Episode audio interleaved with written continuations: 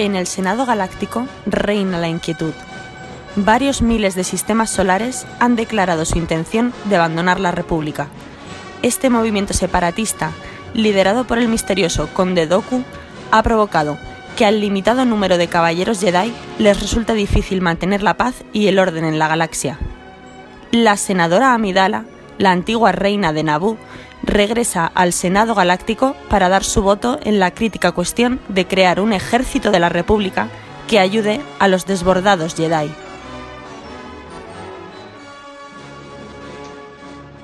Bueno, eh, gracias Raquel por leer esas letras magníficamente. Y vamos a empezar a hablar de episodio 2, el ataque de los clones. Y va a empezar Martín a hablar, ¿vale? Hola Neil, hola a todos.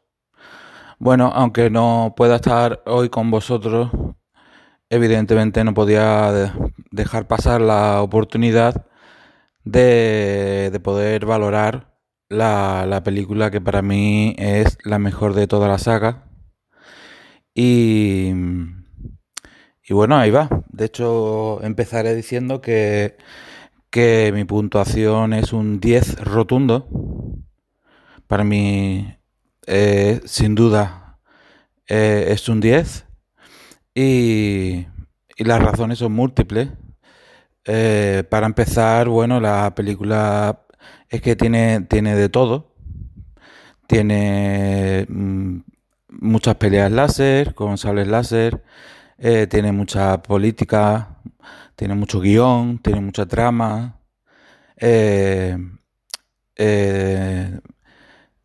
se ve gran cantidad de especies, que a mí eso me encanta.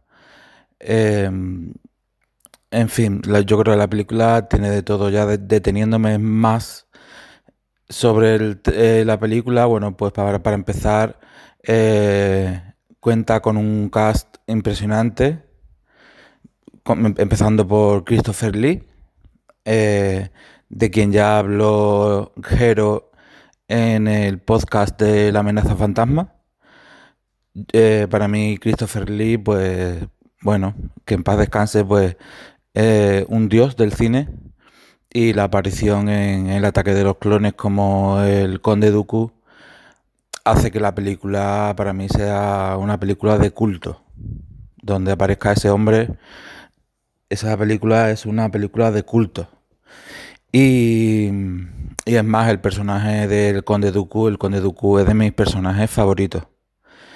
Em, luego, pues bueno, seguimos con Obi-Wan Kenobi, Ewan McGregor, Natalie Portman, Aiden Christensen, Ian Me Armid. O sea que tienen un casting impresionante. El director sigue siendo el mismo George Lucas, quiso seguir dirigiendo la, la película. Por lo tanto, seguimos con la dinámica de la amenaza fantasma y bueno, seguimos con esos errores, entre comillas, que vimos en, en La amenaza fantasma. Así que seguimos viendo a Jar Jar, pero esta vez cometiendo errores. Si en La amenaza fantasma dije que a mí no me molestaba el personaje de Jar Jar, ahora sí que me molesta el personaje de Jar Jar, porque sí que tiene responsabilidad y de hecho por culpa de Jar Jar ante la ausencia de, la senadora Amidala, que estaba redactando eh, aquella orden para eh, no militarizar la República, bueno, pues Jar Jar eh, vota para darle más poderes al emperador para poder crear un ejército ejército que ya se estaba creando, como sabemos, por, mm, por mm, el maestro Saifo Díaz, que fue, que fue mm, asesinado por el conde Dooku y por, eh, y por Darcidius. Esto ya lo sabemos por cómics y por por leyendas y por, bueno, no aparece en la película porque, claro, en la película te dan pinceladas y tal, porque tampoco se te, van a dar toda la información, ¿no? En la película aparece que un, tal maestro Saifo Díaz encarga un, un ejército eh, clon a un planeta camino que de repente no aparece en los mapas y ya luego nos damos cuenta pues que ese planeta eh, se encargó el conde Dooku de quitarlo de, los mm, planos de la, de la biblioteca de, del, sea, del templo Jedi para que no se descubriese aquí el pastel. Y asesinaron al maestro Saifo Díaz porque tenía un don de la premonición, eh, vio como que algo se estaba formando, entonces quiso formar ese ejército y lo que hicieron eh, Sidious y Tyrannus, el eh, Dooku, fue tomar el control. Entonces contrataron a al mm, Django Fett para que fuese el, el, molde, digamos, y además para eh, mm, introducirle un microchip. Vamos a llamarlo así, un microchip con 150 órdenes y una de ellas pues sería muy especial. ya sabéis todos de qué trata. Ya hablaremos en, el próximo eh, podcast de la película La amenaza, perdón, sí, la venganza de los Sith, ¿no? Pero que en realidad tenía 150 órdenes el microchip. Siguiendo con el análisis de la película y por qué me gusta tanto, bueno, la película para empezar es especial. Es la primera película en el que cuando eh, acaba la introducción del texto, el, barrido de, de, la cámara no va hacia abajo, sino que va hacia arriba. Es decir, cuando acaba el texto, siempre la, cámara tira hacia abajo.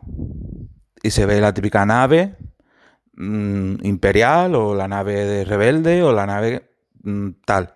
Bueno, pues en el ataque de los clones es especial porque es la única de las nueve en, las que, en la que cuando acaba el texto la cámara tira hacia arriba, que de hecho se ve a la nave real de Naboo en la que va eh, el Cordés, que es la que muere por el atentado. Y entonces, ya por eso es especial. Eh, ¿Por qué también es especial? Bueno, eh, un personaje muy querido desde el principio de, de las películas, Yoda, que lo conocimos en el Imperio Contraataca, pues pasó el Imperio contraataca, pasó el retorno del Jedi, pasó la amenaza fantasma y hasta el ataque de los clones no lo vimos pelear. Y peleó contra el Conde Dooku. O sea que fue la primera vez que vimos a ese anciano Jedi pelear. Y lo vimos pelear tal y como peleó. que eso, fue una contienda eh, maravillosa.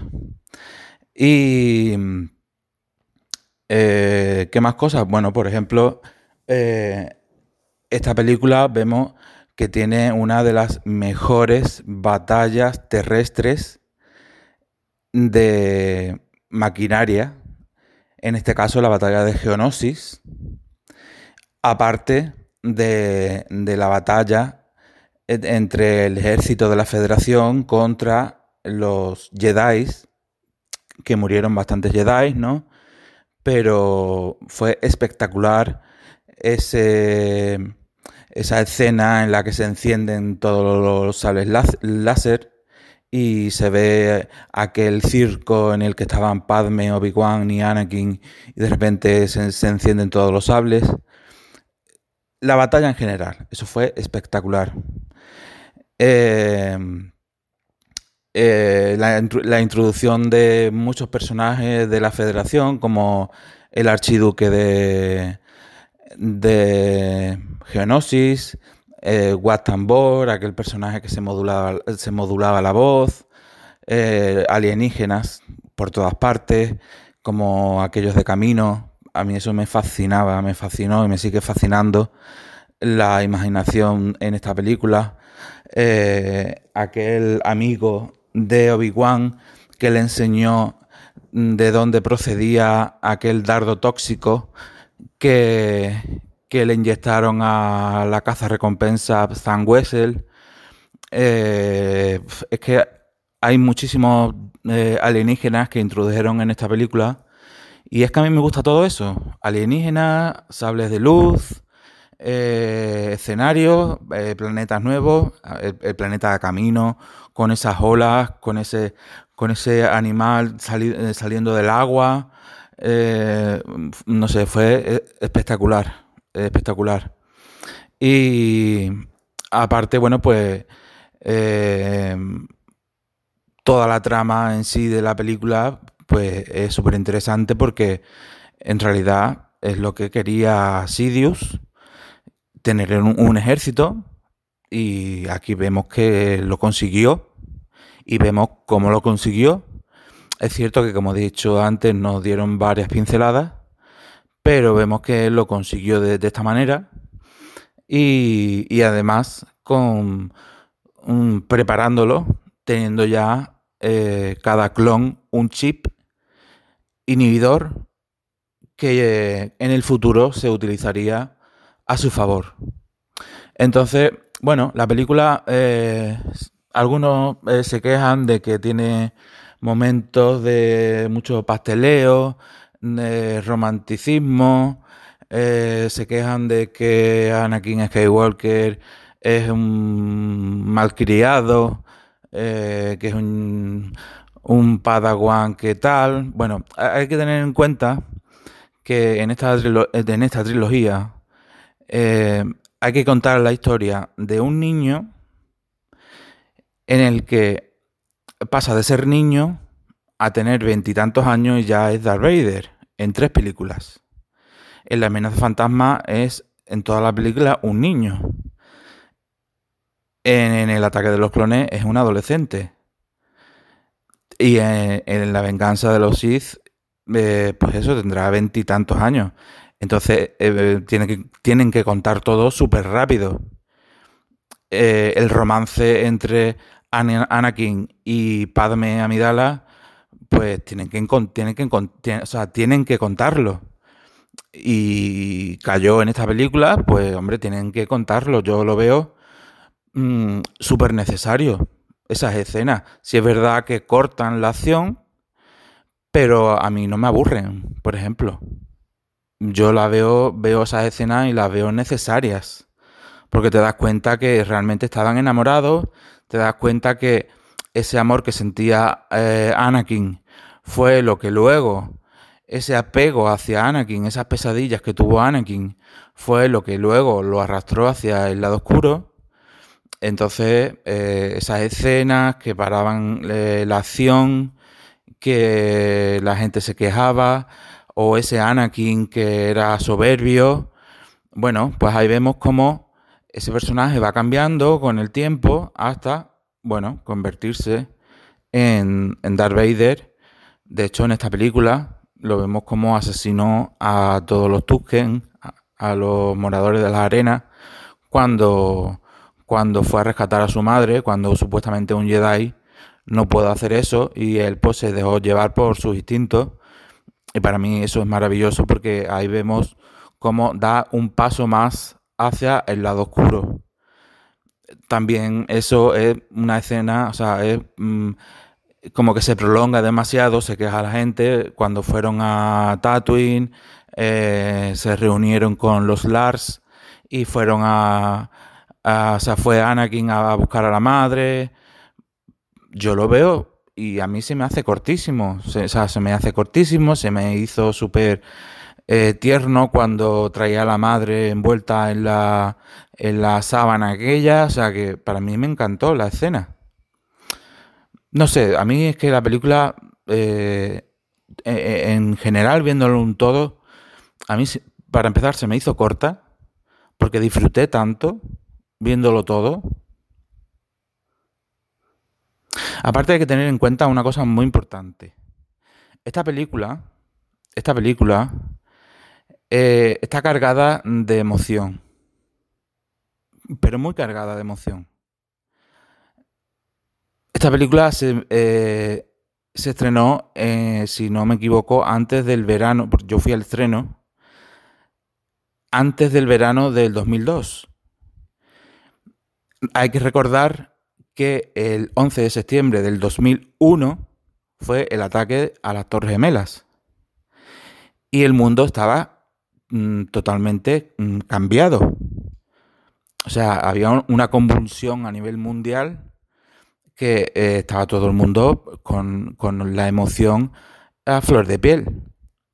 Entonces, eh, todo el mundo tenía miedo, todo el mundo eh, estaba como a ver a quién ataca, a ver quién era ese tal Bin Laden, es, Al Qaeda, qué pasó con las Torres Gemelas. Estaba, entonces estaba todo como, como a flor de piel. Entonces, justo cae esta película cae esta película.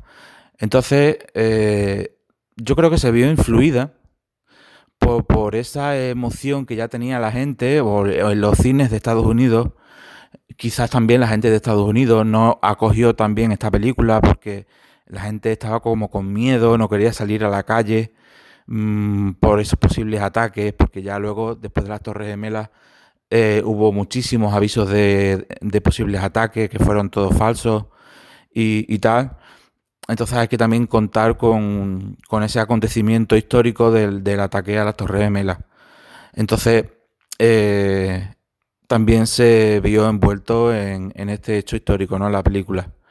Mm, por lo demás, eh, decir que, nada, analizando la película, dentro del marco de las nueve películas, eh, en esta película se explica eh, muchísimas cosas. Ya digo que son pinceladas, que luego hay que llenar los huecos con cómics, con lecturas, con tal, porque te nombran ciertas cosas, ciertas, ciertas partes. Y bueno, como en otras películas, te dan pinceladas y luego tú tienes que rellenarlos con información. Pero esta película te da muchas claves del por qué pasan muchas cosas. Y si Darth Vader es Darth Vader, tal y como lo conocemos o tal y como lo conocimos, desde una nueva esperanza hasta el retorno del Jedi, mm, para mí empezó en esta película, en el ataque de los clones.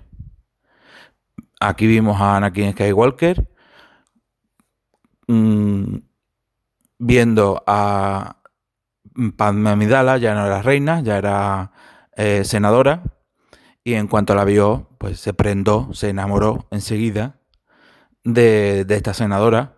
La senadora igual, se enamoró enseguida, lo que pasa que ella era más fría y era más realista. La gente dice también que la senadora como que era mayor, eh, que el joven Anakin Skywalker, la diferencia de edad, bueno, pues la diferencia de edad, vamos a ver, vamos a analizar la cosa. Es que en Naboo las reinas e, tenían 14 años. O sea, con 14 años eran la, eh, eran la edad perfecta para que fueran reinas.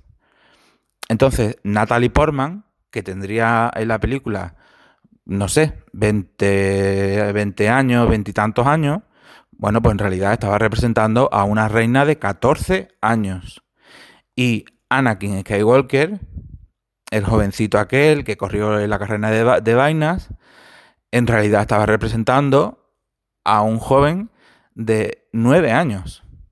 Es decir, que la diferencia entre ambos eran 5 años. 5 años no es nada. Es decir, que se, enamoraron, se enamoró un chaval ya adolescente tirando para la edad adulta de una veinteañera. Y eso tampoco pasa día a día, ¿no? Que, no sé, un chaval de 17 se enamore de, de una chica de veintitantos, es totalmente normal. Lo que pasa es que, claro, en la película se ve como, mm, claro, un niño como eh, el actor que interpretó a Anakin Skywalker, que ahora mismo no me acuerdo el nombre. Seguro que mis compañeros se, acordarán del nombre del actor. Y, se ve junto a Natalie Portman y claro, se ve como una eh, diferencia de edad eh, mayor, ¿no? Pero que en realidad es eso. La reina Midala tenía 14 años y Anakin tenía 9. Y ya está, y ya está. La película para mí es espectacular. Mm, cualquier lectura eh, mm, negativa para mí, o sea, es que no tiene ninguna lectura negativa. Siempre tendrá una respuesta mía yo ahora dejaré a mis compañeros opinando, ya escucharé el podcast y, y nada, yo espero que lo paséis bien opinando sobre la película. Y ya sabéis, para mí tiene un 10 rotundo porque no hay más puntuación. Y nada, me despido. Y, y nada, nos vemos en el. O sea, nos vemos, nos escuchamos en el siguiente podcast que también será apasionante, la venganza de la venganza de los Sith que tanto a mí como a Roger, como a Julen, eh, como a Neil, nos encanta, o Iwan, nos encantan eh, estas precuelas. No me entretengo más, que ya he hablado muchísimo. Un abrazo a todos y que lo paséis en grande, analizando este ataque de los clones. Un besazo. Chao.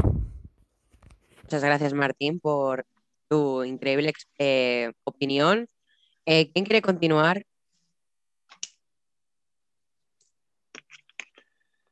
No sé. Eh... Venga, Jairo, dale tú. De nosotros. Tú mismo, no. Venga, Recuerda, breve. Breve. breve, voy a ser breve. Luego ya os, os, cuento un poco de parrafada. Intentaré ser un poquito, cada vez un poquito más breve para no intentar cansar a la gente. Bueno, nos encontramos ante la segunda película del universo de Star Wars. Realmente es la, es la quinta, pero la segunda película en cronología. Creo que es una película eh, donde se empiezan a implantar un poco las bases sobre, sobre el por qué Anakin Skywalker eh, se traslada al lado oscuro o por qué acepta el camino de reverso tenebroso. Es una película en sí bastante importante porque aunque tiene también escenas de, batalla y sobre todo al final del todo, durante los dos primeros tercios de la película es una película un poquito mm, lenta y sobre todo de información, de información que, iremos conociendo a lo largo de los minutos. Eh, tiene grandes papeles, eh, aparecen grandes personajes con mucha referencia en el mundo de Star Wars, como por ejemplo Boba Fett, con su padre Jango Fett, un cazarrecompensas. Eh, aparece el Gran Conde Doku, eh, Grevius, en fin, aparece un, elenco de, nuevos personajes que vuelven a engrandecer otra vez el mundo de Star Wars. Aún así, bajo mi punto de vista, estamos ante la película más floja del universo de Star Wars. Fuera, fuera. Cuidado, cuidado. Aunque tiene un final bastante llamativo que luego comentaremos, hablaremos de ellos en la gran batalla de, los Jedi contra, contra muchísima gente, por así decirlo.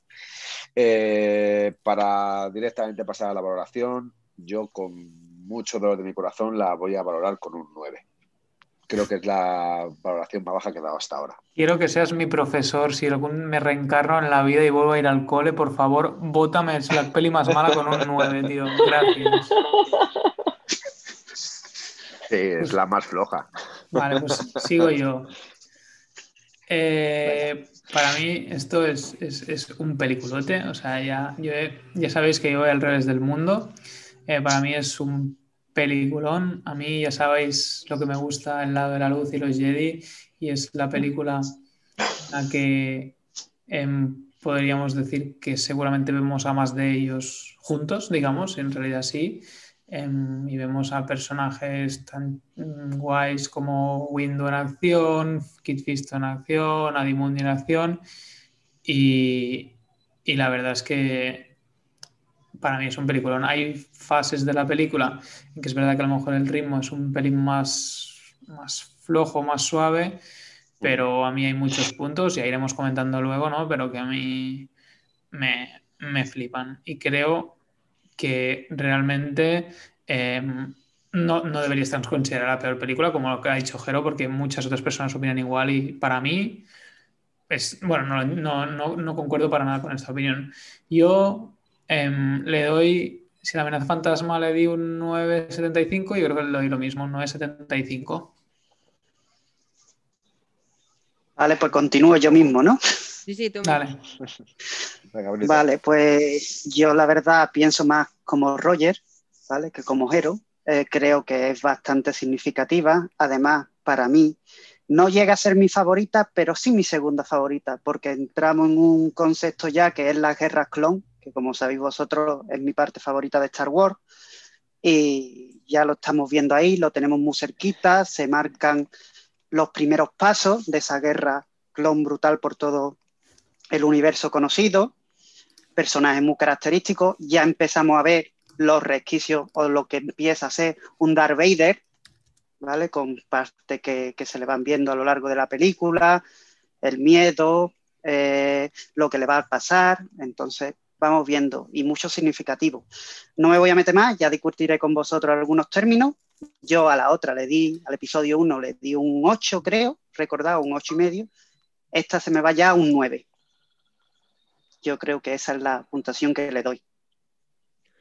Julen, ¿quieres continuar? Sí, claro, solo que yo tenía eh, puesta una serie de puntos ¿no? que quería comentar y veo que estamos yendo todos hiper rápido, pero bueno, vale, voy a ser... eh, Tranqui, voy a, voy la a resumir un poco. Ahora es la vamos, a valoración. tener, vamos a tener Sí. tiempo de comentarlo. Sí, sí, por eso. Eh, sí, pues vale. Eh, de las precuelas es mi preferida. Esta. Creo que pasan cosas muy importantes, cosas que, que determinan mucho cómo va a ir yendo el universo de Star Wars y de, de esta, de estas películas. Eh, y destacar pues escenas que me gustaron mucho, aunque me parecen muy importantes, es eh, bueno, la boda secreta de Anakin y Padme, eh, un montón de batallas. Esto sí que me gusta mucho de esta, que hay muchas batallas eh, y todas muy, muy, muy interesantes y muy completas. Otro rollo comparado con, con las, las tres primeras que hicieron. Y, y nada, pues yo a esta le pongo un 9. Bien, ¿Me estás bien. diciendo que prefieres episodio 2 antes que episodio 3? No, ¿sabes qué pasa? Que, que me tengo que retractar con la nota que le puse al episodio. Ay, no, perdón, estás hablando del episodio 2. el episodio- Vale, no, perdón, verdad que, que decías el 4. Sí, me gusta más esta que la última. Pero porque creo que esta, al, al igual que Jero ha dicho que, le parece algo lenta, sí que es verdad que es lenta o se te hace larga, pero al mismo tiempo eh, todo lo que está pasando es importante. Toda la información que dan me parece que es muy importante y que si te, te vas al baño dices, ¿por qué está haciendo esto? Porque no me he enterado. Pero por nada más, ¿eh? la verdad es que de las tres creo que es la que más me gusta. Así que es verdad que la tercera pues tiene eh, el cómo va Anakin a pasarse al lado oscuro a tope, pero esta me gusta mucho. Bueno, Raquel, ¿quieres continuar con tu crítica?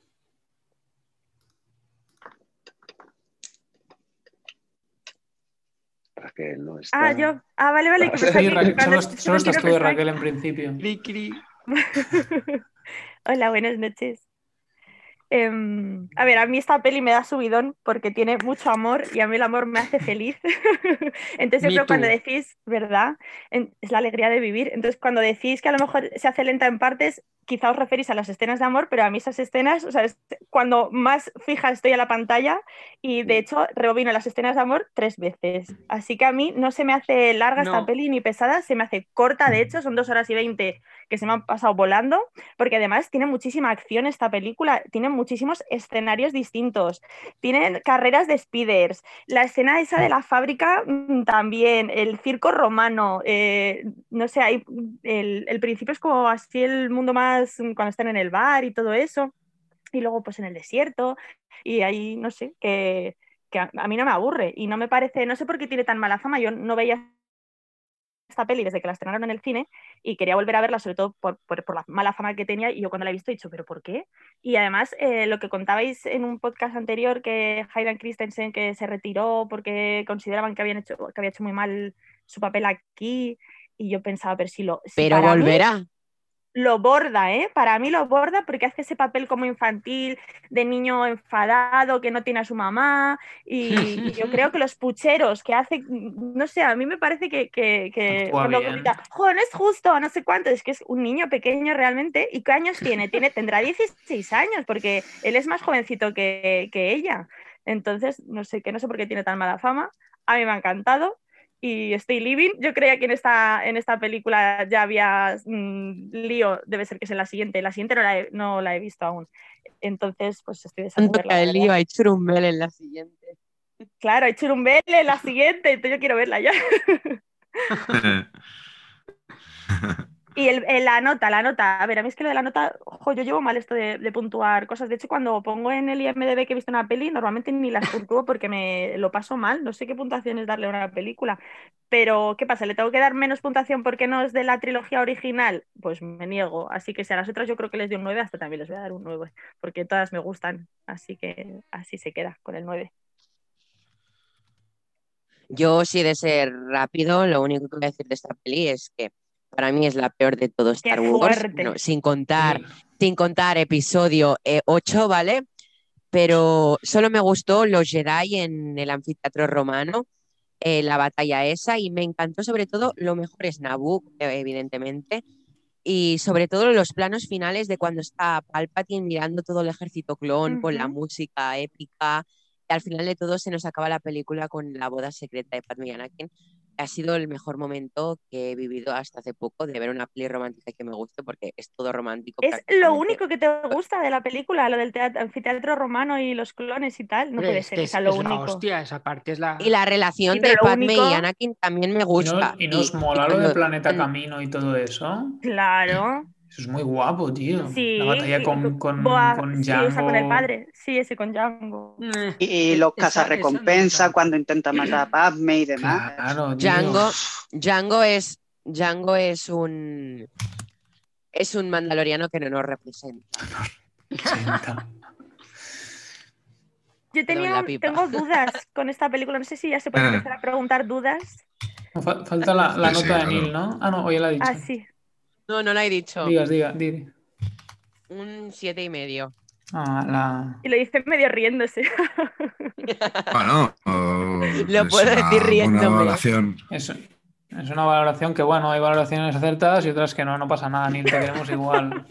Yo te digo que la siguiente peli eh, seguramente le daré el 10. Hombre, yo le voy de 10, ya aviso aquí, o sea, es que no tengo ninguna duda, es que no hace falta ni ver el podcast. sea, Anakin Lado Oscuro es mi crush, vale. no. Es que dice, eh, eh, Y el de Jero ya ni te cuento. I have the high ground, y es que ya está, o sea, es que la altura me da ventaja, ¿no? No sigáis, ya está, es que ya ahí lo tenemos todo hecho. Sí, sí.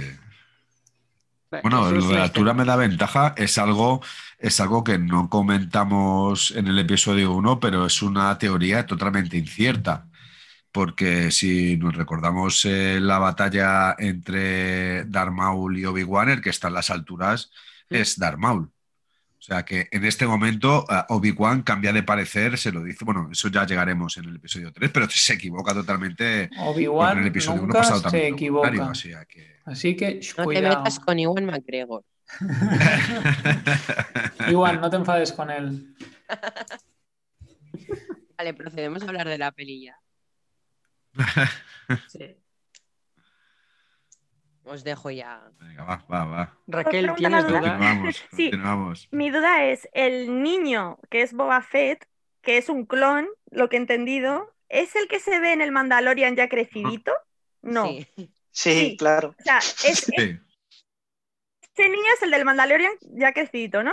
el de la Crecidito, temporada. No es, no es el crecidote. mando. No, es mando no, sino sí el, el otro, el, el que... El, Crecidito, se- el señor Carvito gordito sí, sí. con la farda, Sí. sí, ese. que sí, 60, Vale, pues 60 es- Tiene, años. tiene una, tiene, una gran, tiene una gran diferencia con el resto de los clones, ¿vale? Eh, tiene los clones, por así decirlo, efectivamente, llegan a, a- a una- a un estado de evolución, por así decirlo, y se estancan siempre, supuestamente siempre están igual. Pero Boba Fett no. Boba Fett eh, no, tiene, no tiene dentro de sus genes o dentro de su propio organismo esa capacidad, por lo que eh, Boba Fett envejecería como un humano normal, como un clon normal. Y otra cosa, aparte, De Jero, a- añadía lo que tú dices, eh, Boba Fett es una copia exacta del padre, es sin modificar, es lo que vosotros decís. sí, es, es sin En- modificar. entonces no lleva ningún mecanismo, ni lleva ningún chip, ni lleva nada para que obedezca las órdenes de nadie. Es un clon puro de su padre. Sí. Y, y el actor es el mismo que sale en el Mandalorian, porque aquí está joven, el que hace de padre de Django. El actor es el mismo Django, que han sí. usado para el Jango Mandalorian, Fett es quien interpreta a Boba Fett en Mandalorian. Eso, Eh, vale. Efectivamente. La que Vale, veremos vale. El libro ah. de Boba Fett a finales de año. A Boba Fett nunca se le, se le ve el rostro en, en la trilogía original de Star Wars. Cosa muy acertada para que cuadre todo perfectamente, ¿eh? las Sí. cosas como son. Sí, Bueno, todo perfectamente, claro, es la- hay, hay cada liada yo creo, algún día teníamos que hablar de esto, ¿no? Hacer un podcast de las liadas y las contradicciones. Sería interesante, ¿no? De los Como en plan- agujeros de de guion. guion. Exacto, sería como guay también, como Chispa. meter un poco de baza ahí, Chulen. como en plan hater, que sabes que me gusta eso. Cada vez que Julen dice chispa, me imagino un montón de purpurina en el ambiente. así. Ay, yo sigo con las mismas tonterías del instituto, eh. Pero porque eres jovencillo. Y el chante. bueno, ya me callo. En fin. A ver, Yo tenía aquí cosas que comentar, ¿eh? Que, que me, me he hecho alguna. Sí, sí, sí, sí, venga, comentar, vas con chuletas y todo apuntado Hombre, ahí. yo, yo sí, porque si no, luego no me acuerdo. De normal, ¿no? Eh, a veces digo, va, no me voy a apuntar nada porque como Jero va a hacer una, un resumen bien Ya, ya detallado, refrescas. me refresco y digo, Sí, "Ah", voy, voy a hacer un resumen rápido. pero, pero hoy eh, me ha dejado colgado y pues nada, pues voy a tener que tirar de, de, de blog de notas. Eh, una, una duda que tengo, porque nunca me acuerdo, ¿cómo llaman aquí a, a Palpatine? Porque no, no, no lo llaman Palpatine, Ya- lo llaman aquí, aquí ya le llaman. Canciller.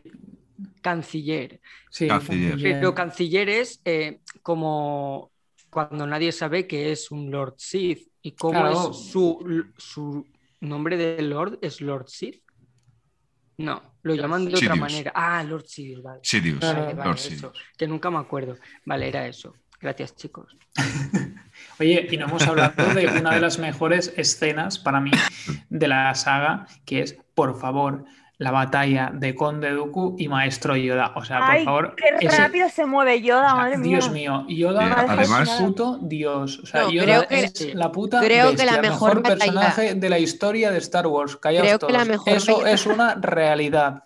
Creo que la mejor Yo creo que aquí sale otra también que es muy buena y la habéis pasado por harto, que es la de Obi-Wan con Jango Fett. Sí, no, no, ya lo hemos dicho, claro, Sí. claro. Sí, también. Sí. Pues, Claro, es Con que la claro. es lluvia, además. Sí. Lo, lo que pasa es que era la, prim- la primera vez que, se, eh, que Yoda eh, cogía el sable, empuñaba el sable láser entre las manos y, y luchaba con, es con cua- alguien. No era la literalmente- primera vez Roger, en toda la saga de Star Literalmente Wars. Yoda se la saca. O sea, se saca la espada y venga, y flipáis todos. Ujú. Pero Obi-Wan, Dime. ¿cómo puede ser que acabe en el suelo? O sea, le, da, le hace un cortecito en el brazo y un cortecito en la pierna y ya se queda ahí tira como diciendo, bueno, ya no voy a hacer nada más, ¿sabes? Ya que lo- ya ha venido Yoda, ya que lo haga él. Y ahí me queda, digo, y este no se levanta ni hace un esfuerzo ni Hombre, porque nada. le acaban, de, le acaban de cortar el brazo al otro, que No, me van a hacer a mí algo.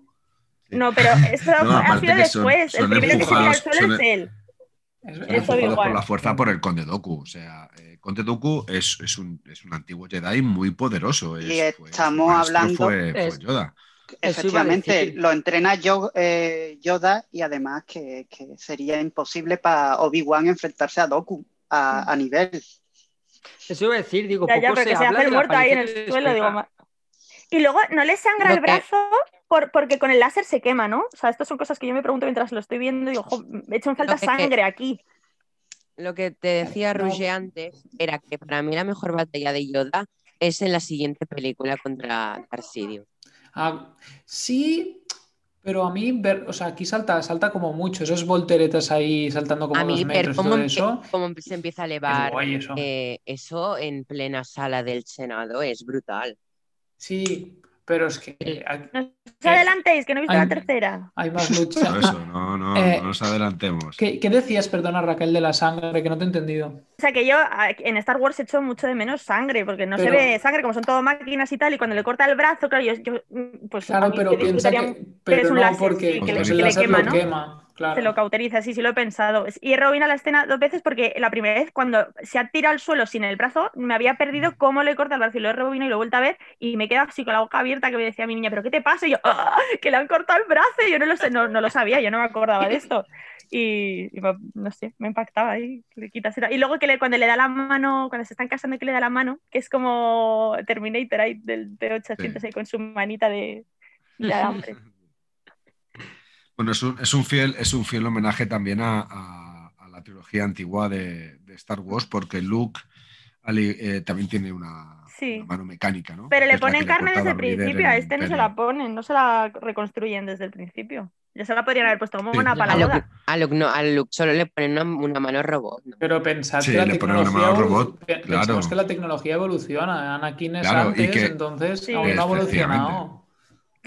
Aparte que, que, para dejar claro ese guiño también a, la antigua trilogía, aparte de que el conde Dooku le corta la mano a Anakin, es, esta imagen, ¿no? Donde se queda claro de que tiene una mano mecánica, mm. al igual que, la tiene Luke, ¿no? Yo creo que, tiene muchas similitudes esta, esta trilogía también, hay que recordarlo con la trilogía antigua, coge muchísimas cosas, incluso historias de amor, lo que pasa que hace, hace algo totalmente diferente, incluso algo algo muy grande, algo, algo que le da sentido a la trilogía antigua, ¿no? que es el episodio 4, 5 y 6. Porque yo creo que la, mayor, el mayor reto que tenía Lucas era darle sentido a, la, trilogía original.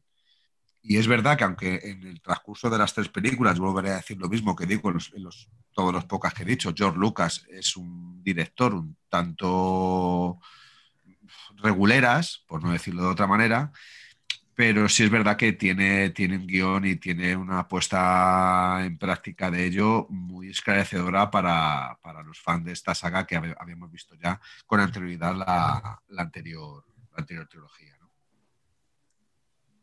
Mira, una cosa que, no sé si a vosotros os impactó, pero a mí, siendo, siendo Star Wars y, lo que dice Raquel de la poca sangre que sale y, y cómo es todo en plan así más recatadito. Eh, ¿Cómo os quedasteis vosotros en la manera en la que Windu, Windu perdón, mata a Jango Fett delante de su hijo? Que le arranca la cabeza. Sí, que tampoco hay mucha sangre ahí. Yo ahí lo que he pensado es que al final todos tienen motivos para querer venganza o que todos al final estén del bando del que estén, siempre uno, mm, porque tú piensas, ah, eh, estás de parte de Windu, ¿no?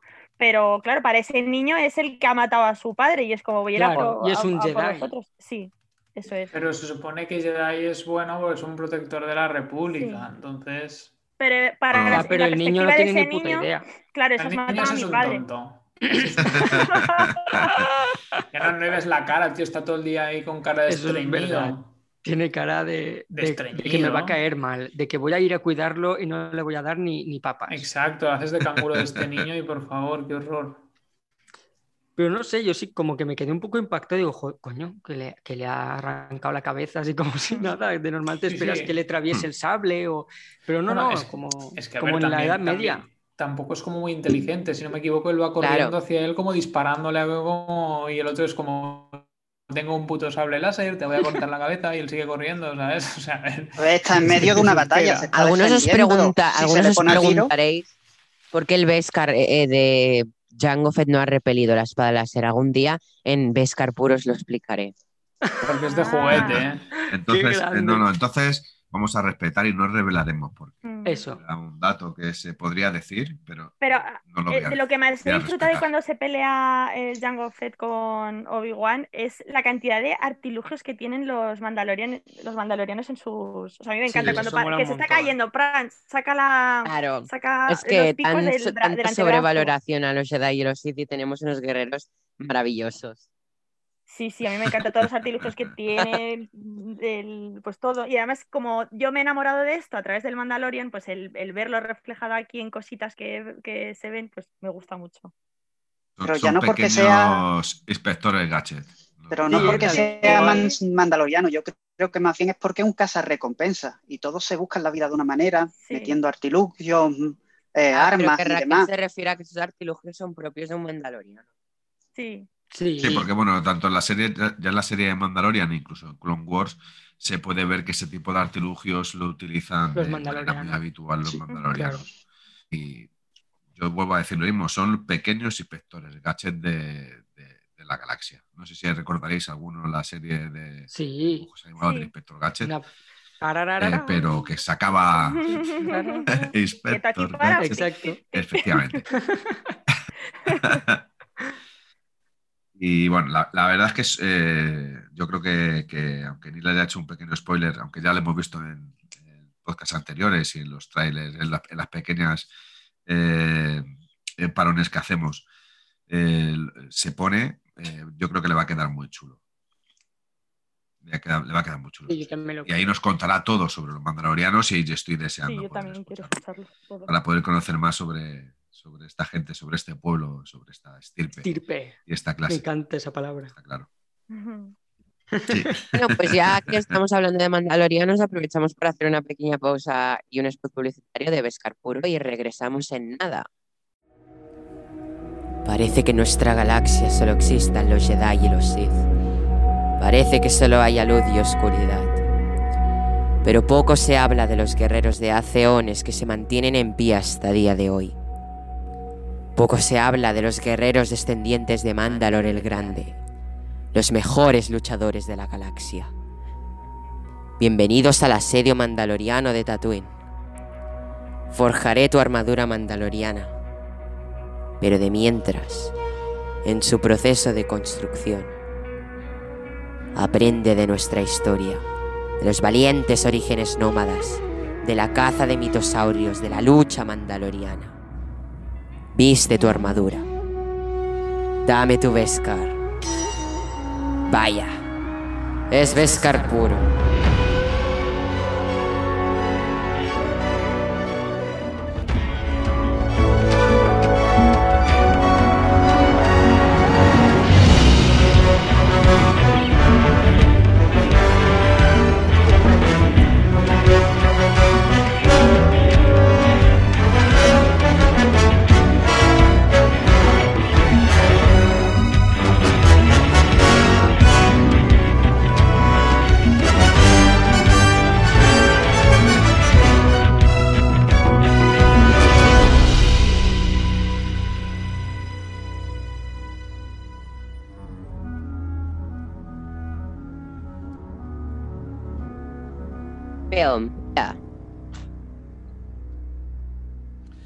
Bueno, pues si queréis continúo yo de una manera breve y luego comentamos un poco la jugada, ¿parece?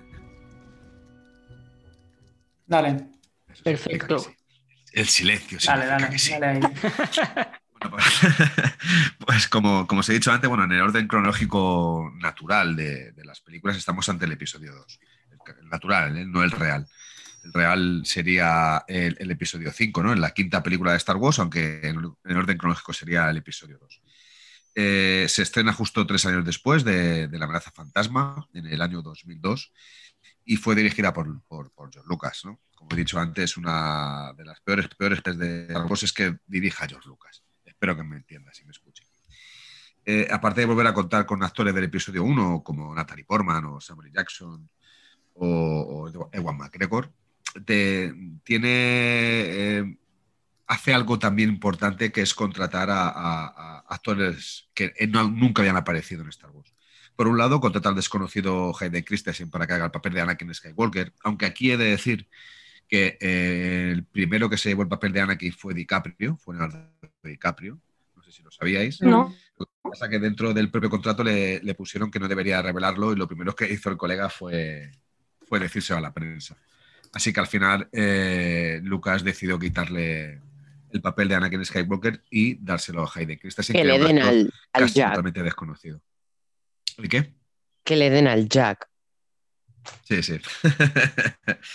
y luego, aparte de eso, vuelve a hacer otra vez un movimiento maestro, una jugada perfecta, como hizo en la anterior trilogía, en la trilogía original, que es contratando a uno de los grandes y pesos pesados de, Star, de, de, de, Hollywood, de actores de Hollywood.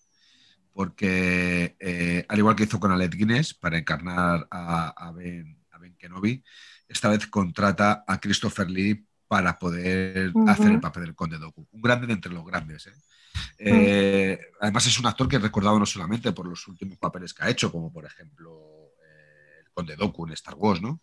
que era un Sith, es un Sith, principalmente del emperador, que, donde su, su camino anterior era, era, la fuerza, era un Jedi y su maestro era Yoda como también el papel de Saruman, como el gran mago Saruman del Señor de los Anillos, y también recordados mucho por, por, las películas de los años 50, que, donde era un icono de los años 50. Eh, Drácula. Donde interpretó Drácula, interpretó también a papel, un papel de Frankenstein, La momia, eh, ha intervenido en películas de Sherlock Holmes. Aquí hay que decir que interviene en las películas de Sherlock Holmes junto con su amigo Peter Cushing. Si recordamos, Peter Cushing es aquel que hace de Moff Tarkin en la, en trilogía original, ¿no? otro de los grandes pesos pesados del cine de, aquella época. Y esto lo que hace es que engrandece aún más la afortunada sombra de Star Wars. ¿no? El, papel eh, de Doku mm, engrandece aún más esta, esta, saga galáctica. ¿no? Y este papel del Conde Dooku le vuelve de nuevo a traer elogios de la crítica. Eh, luego, si os paráis a pensar, yo Luca le quiso hacer un, homenaje al Conde Drácula, que es con el nombre Conde Doku, eh, que bueno, proviene de una derivación del Conde Drácula, el, mismo nombre, ¿no? Y aunque tuvo un doble para las escenas de lucha, para la mayoría de las escenas de lucha, las otras escenas las rodó él mismo, ¿no? Y contamos que, tenía Christopher por aquella época casi 80 años. ¿eh?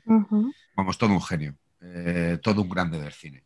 Un ejemplo en la interpretación, un ejemplo incluso como persona, era muy querido en Hollywood.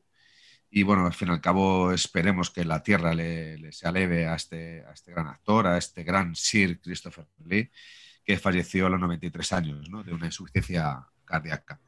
Pero bueno, para seguir un poco con el ataque de los clones, eh, hemos de decir que transcurre 10 años después del episodio 1 y después de que el inicio de la película Padme sufre un atentado donde muere su doble, el consejo, pues bueno, encarga a Obi-Wan y Anakin la protección de ella, ¿no?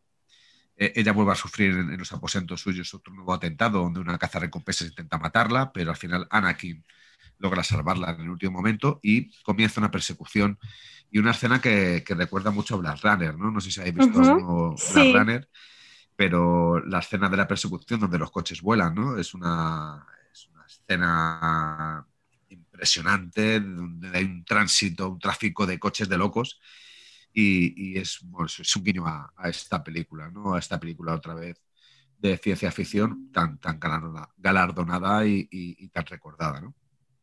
En esta persecución, otro cazarrecompensas mata a este, a este cazarrecompensas, a esta cazarrecompensas que está siendo perseguida por Anakin y Obi-Wan. Bueno, a partir de aquí, eh, Obi-Wan sigue, sigue los pasos de este cazarrecompensas asesino y Anakin le encargan pues, proteger a, a Midala y llevarla hasta Naboo vemos la escena muy importante porque eh, en esta película, como bien he dicho antes, hay, hay partes muy importantes, que es cuando, por ejemplo, cuando llega Obi-Wan a camino, donde descubre que se está eh, creando un ejército de, clones para la República y que este ejército ha sido encargado años atrás eh, por un Jedi que ya ha desaparecido y, que, piensan que, está muerto, que se llama Sifo-Dyas, ¿no? Eh, este ejército que utiliza los propios genes de, un cazarrecompensa llamado Jango Fett, el que podemos recordar como padre de, de Boba Fett. Eh, y bueno, pues creo que es una de las partes fundamentales para conocer el transcurso eh, de la saga, que conoceremos mucho más en profundidad en el episodio 3 y que discutiblemente nos ha revelado muchas más cosas con la serie de Clone Wars. Bueno, pues mientras que Obi-Wan persigue a Jango Fett y llega hasta camino y descubre esto, pues eh, Anakin está protegiendo a Amidala, donde al final le demuestra su amor, le declara su amor incondicional desde que era pequeño. Eh, ocurre todo de una manera muy rápida, muy repentina.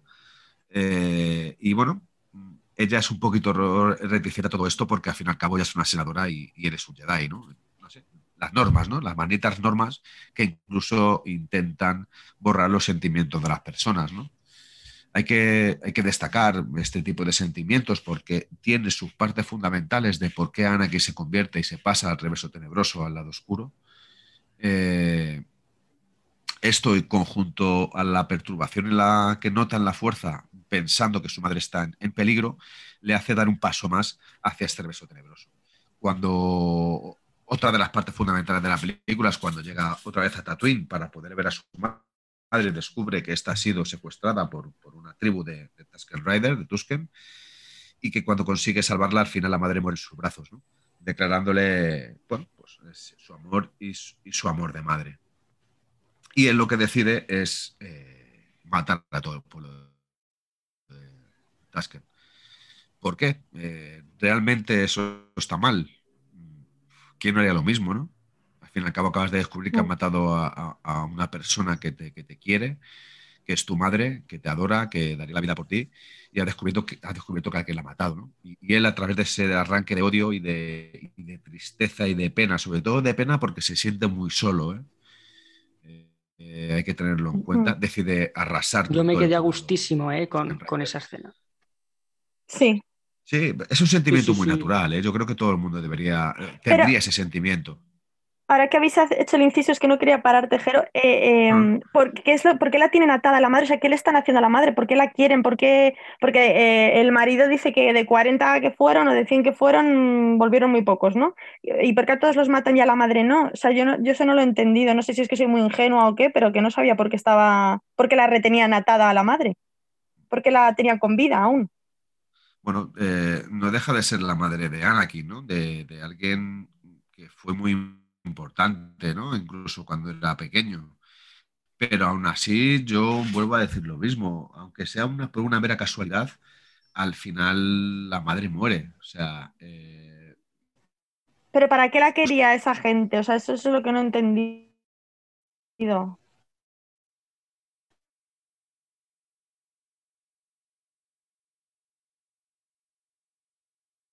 ¿Por qué la raptan? ¿Por qué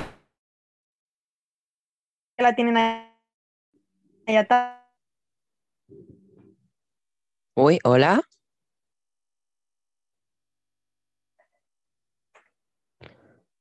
Una raza. Ah. A ver, lo, que decía es que los, los, Tusken Raiders, como hemos podido ver en The Mandalorian, lo que siempre han hecho ha sido reclamar la tierra de Tatooine como suya.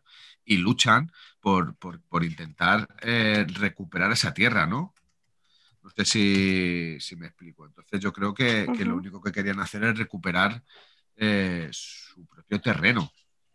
¿Sabes? Y aunque, aunque fuese casualidad que, la madre de Anakin pudiese ser la, última, ¿no? En quedar eh, con vida. Estar viva, con vida, o, lo que sea, no deja de ser una simple, una simple, una simple teoría de lo que podría haber ocurrido, si es porque realmente ellos saben que es hija de Anakin Skywalker y, y, por eso la tienen todavía sin, matarla, porque temen, temen la ira. Yo, creo que lo que hay son muchas, son muchas teorías, porque como tú bien decías, Raquel, eh, creo que es algo que no se explica dentro de, la trilogía, de, esta película. ¿Se me oye? Sí, sí. Perdona antes, eh, lo siento, haber interrumpido el momento. Nada, nada, si nos ha grabado. No te preocupes. Eh, eh, es más que nada me he reído porque a ver si nos ha grabado, ¿sabes? Sí, no te preocupes. yo cuando he visto esa escena es una duda que tenía. Digo, ¿por qué han matado a todo el mundo? Que el, marido ha estado diciendo que los han matado a todos, excepto cuatro, y él que se ha quedado sin una pierna, y a la madre. Claro, hay, una teoría que, dice que es, el propio eh, emperador Palpatine el que obliga a los Tosken a mantener a, su madre con vida. Para que su uh. hijo perciba la perturbación de que están haciendo algo malo a su, a su madre, vaya a ese poblado y al ser tan poderoso los mate a todos y dé otro paso más hacia el lado oscuro y hacia el reverso tenebroso. O sea, eh, hay muchísimas teorías sea por lo que sea, lo que realmente yo, yo, eh, de, manera particular me fijo, es el sentimiento de soledad que tiene Anakin Skywalker. Y el sentimiento de soledad, que he de decirlo aquí, el gran Hayden Christensen demuestra en la pantalla solamente con sus ojos, con su, con su rostro, con las facciones que pone. aunque, ha sido un actor que, han criticado y que han puleado hasta el máximo, creo que, es que todas las sagas Mira, ahora, ahora seguro quien que más uno que lo criticó se emociona de que regrese a Obi-Wan Kenobi la serie. Sí, pues, yo, mira, eh, eh, yo he de decir una cosa. La figura de Anakin Skywalker, miento, la figura de Hayden Christ- Christensen dentro de- del papel de Anakin Skywalker se engrandece muchísimo con la serie de Clone Wars. Perdonadme. Manda narices. Manda narices que en una serie de animación donde él mismo no actúa, solamente está su cara en un dibujo animado, engrandece mucho más eh, o ha engrandecido mucho más en referencia a los fans el papel de Hayden Christensen. Seguramente por eso Pobre- vuelve pobre de nuevo ch- la serie de... Pobre chaval, tío. No, no, no, Después- no, escucha, pero, yo te pero hablo de lo la... tiráis muy duro, tío. No, no, no, no, a mí me encanta cómo lo hace. Para mí es mucho mejor actor que, que el pobre, el gran y mi gran amigo Mark Hamill. Porque si he de Hombre, decir una cosa es que Mark Hamill, eh, después de todo lo que le he ¿eh? criticado, es amigo mío. Pero que sí, es que se no sabe ni actuar, tío. Le llamas actor porque te apetece. ¿A quién? ¿A, a Mark Hamill o a, A o a Hamill. Christensen? A Por Hamill, eso, tío. por eso, bueno, actúa en esta película y yo te digo, me parece un actor malísimo. O sea, con todo el respeto de- del mundo, es el peor de la saga con diferencia, incluso peor que, que el, el, aquel monstruo llamado Jar Jar Binks. Pero, joder, Hayden Christensen no lo hace mal, como para que le vapulen y, y le, y le den tan duro. Y aparte que era, era un niño, casi era, era un adolescente, un- haciendo el papel de gran Darth Vader. Joder, perdonadme. Está claro que era, Eh. que, que era, que, era un- que era una lección ar- arriesgada, ¿no? Yo no sabía lo que habías contado esto de, de, de DiCaprio, tío. Pero Pues yo casi que prefiero que no hayan cogido a DiCaprio. claro, bueno, es que pod- podría haber sido un error, todo está claro. O sea, Claro. Bueno, eh, eso yo- no lo sabremos. No lo sabremos No, nunca, nunca. porque DiCaprio es uno de los grandes actores. Claro, Sí, no, no, pero- pero, pero, pero, pero a Pues yo no me lo veo. A veces, No. Tampoco, pero porque ya tengo en la cabeza a Claro. Hayden Christensen. No, y, y otra cosa, pero porque también estás teniendo en mente al Leo de ahora, pero estamos hablando de un Leo de No. hace 20 Yo años. tengo siempre al Leo de hace de Al de Titanic, Titanic. Al de Julieta. Titanic. Sí. Oh. Yo teniendo en cuenta, Eres un rebelde. teniendo en cuenta que son los mejores actores que hay, yo creo que se hubiera pegado Sí, un papelón igual. O sea, creo que ese, ese tío, creo que... Pero quizá le hubiera afectado la... ca- O sea, no sabes cómo hubiera sido su destino A lo si mejor no elegir hace las- ese papel. Eso sí, O sea, no, todo no, pasa por pero- algo. pero- Exacto. Pero en eso ya no entro. Yo entro Mm. en cómo hubiera, que él yo creo que hubiera hecho un buen papel haciendo Salud. lo que haga. Que luego eso hubiera hecho efecto positivo o negativamente. Se- seguramente si DiCaprio hubiera cogido, hubiera sido el, el- el elegido para hacer de, de Anakin Anakin. Skywalker, no hubiese rodado el 90% de las películas que, rodó- que ha rodado. Sí, tal cual. Porque seguramente le hubiesen dado igual que, que a Hayden Christensen. Creo que en todas las sagas hay alguien que hay que, igual que le pasó a Mark Hamill, hay que vapulear, hay que disparar y aquí en la nueva trilogía, en las precuelas, le tocó a Hayden Christensen. Pero para mí es un papel. ¿eh? Oye, una, una- una cosa como curiosidad, ¿sabéis que cuando está matando a, todo, a toda la tribu de, de Tusken Rider se escucha una voz que le dice a Anakin, ¿no? ¿Sí? ¿Os habéis fijado? Sí. ¿Quién? Yo no. Yo no. Bueno, pues cuando, cuando Anakin está acabando con la tribu, está matándoles a todos, se escucha a alguien que dice Anakin no. Y es la voz de Liam Neeson, de Qui-Gon Jinn. Ah. Oh. Es- Es que la Momento, siguiente sí. escena se ve a Yoda que está sintiendo la pena y que está sintiendo Sí, mucho... Yoda siente la perturbación en, en la Sí. fuerza y ese paso que da Anakin al, al lado Pero Anakin se siente mal, ¿eh? Porque le dice a, a Padme, le dice, yo soy mejor que esto, sé que puedo hacer algo mejor que esto. O sea, que sabe que está mal Claro. lo que ha hecho de matarlos a todos. Claro. Claro que está mal, pero si Anakin no, tendría, no tendría por qué haber pasado a- al lado oscuro, a ese temido lado oscuro, Eso ya lo hablaremos por- más adelante. ¿eh? Consejo no le hubiese, no le hubiese dado la espalda. Hombre, pero también es porque es muy chula y con lo de yo soy mejor, o sea, dice literalmente, em, Obi-Wan es, es inteligente como Yoda y hábil como Windu y yo soy mejor que él. A ver, aquí también, o sea, también Y el también tío- dice que dice, yo soy mejor que Obi-Wan Kenobi y él me tiene envidia, por eso no sé qué. Sí, Sí, pero es que se siente frustrado y siente rabia y siempre tienes que echar la culpa a alguien. Cuando estás así con esa rabia y esa frustración, me acaba de morir tu madre, te sientes solo, como decía Jero, y lo único bueno de su vida es eh, su amor por Padme y es un amor imposible, o sea, está ahí como frustradísimo y entonces em, él, en vez de reconocer lo que le está pasando, que es que lo está pasando mal porque tiene el duelo por su madre, lo que hace es, eh, la culpa es de, es un niño pequeño en realidad, aún no ha crecido, y dice, sí. la culpa es de Obi-Wan, que me está reteniendo y no me deja avanzar y yo soy mejor y pues, ¿sabes? Es, es eso, es como que él se siente que puede mm, desarrollarse más, pero que todo, el, todo le está viniendo en contra. Y, pero ahí no es que piensa ¿eh? en la gratitud, ¿eh? Hay que ser un poco agradecido Sí, también, hombre, Anakin, claro. ¿eh? Que A ver, el está- chico está trabajando agradecido con que- agradecido con el potencial tan grande que tenía ese niño y que aunque no hubiese venido Qui con Jin seguramente hubiese sido uno de los grandes de la galaxia y que hubiese liberado Pero a es que su esto también es pueblo. como cuando a un niño pequeño le están diciendo constantemente, eres superdotado, es que eres superdotado, y el niño deja de estudiar porque dice, ah, soy superdotado, ¿sabes? Ya, A es este, normal que se lo sea, tenga Anakin le- creído. Le, están diciendo, claro, se lo tiene creído porque no paran de decirle, el Wondu también le dice, es que mm, si se- él es el que va a equilibrar la balanza, si la profecía es cierta, porque es que es el mejor de, ¿sabes? Como que también se lo están diciendo, se lo están diciendo, y él está diciendo, pues es verdad, pues es que soy el mejor, ¿a cuándo me vais a dejar la Puto libertad amo, para ser el mejor? puto amo. Pin, pin, es un pin, pin, pin, pin.